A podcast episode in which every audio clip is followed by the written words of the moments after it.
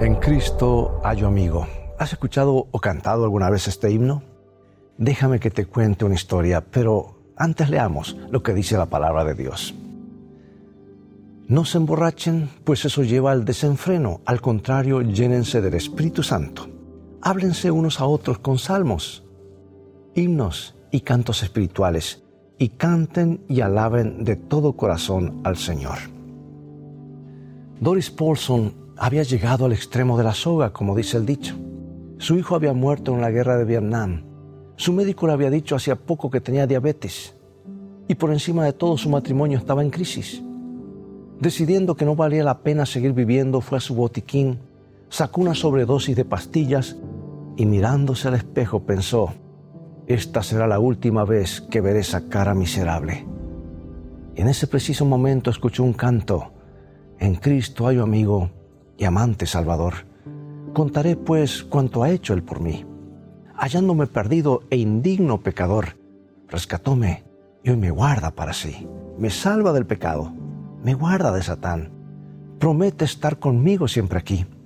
Consuela mi tristeza, me quita todo afán. Grandes cosas Cristo ha hecho ya por mí. Y nunca sonaron estas palabras tan apropiadas. Doris reconoció la voz de una vecina, la señora Smith. Y aunque Doris apenas la conocía, esta vecina parecía ser una persona agradable. Y después de escuchar las palabras del himno, Doris decidió relacionarse con ella. Volvió a guardar las pastillas en el frasquito y fue a la casa al de al lado y tocó en la puerta.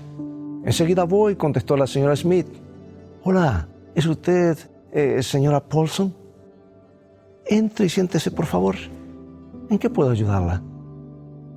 Quisiera cantar de nuevo el himno que estaba cantando hace unos momentos, le rogó Doris. Y mientras la señora Smith cantaba, las lágrimas comenzaron a rodar por la cara de Doris.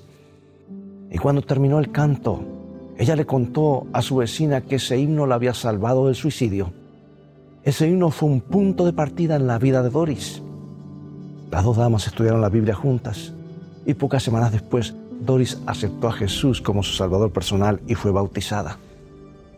Pregunto, amiga, amiga, ¿te has detenido a considerar alguna vez que el canto puede ser un medio poderoso de testificación?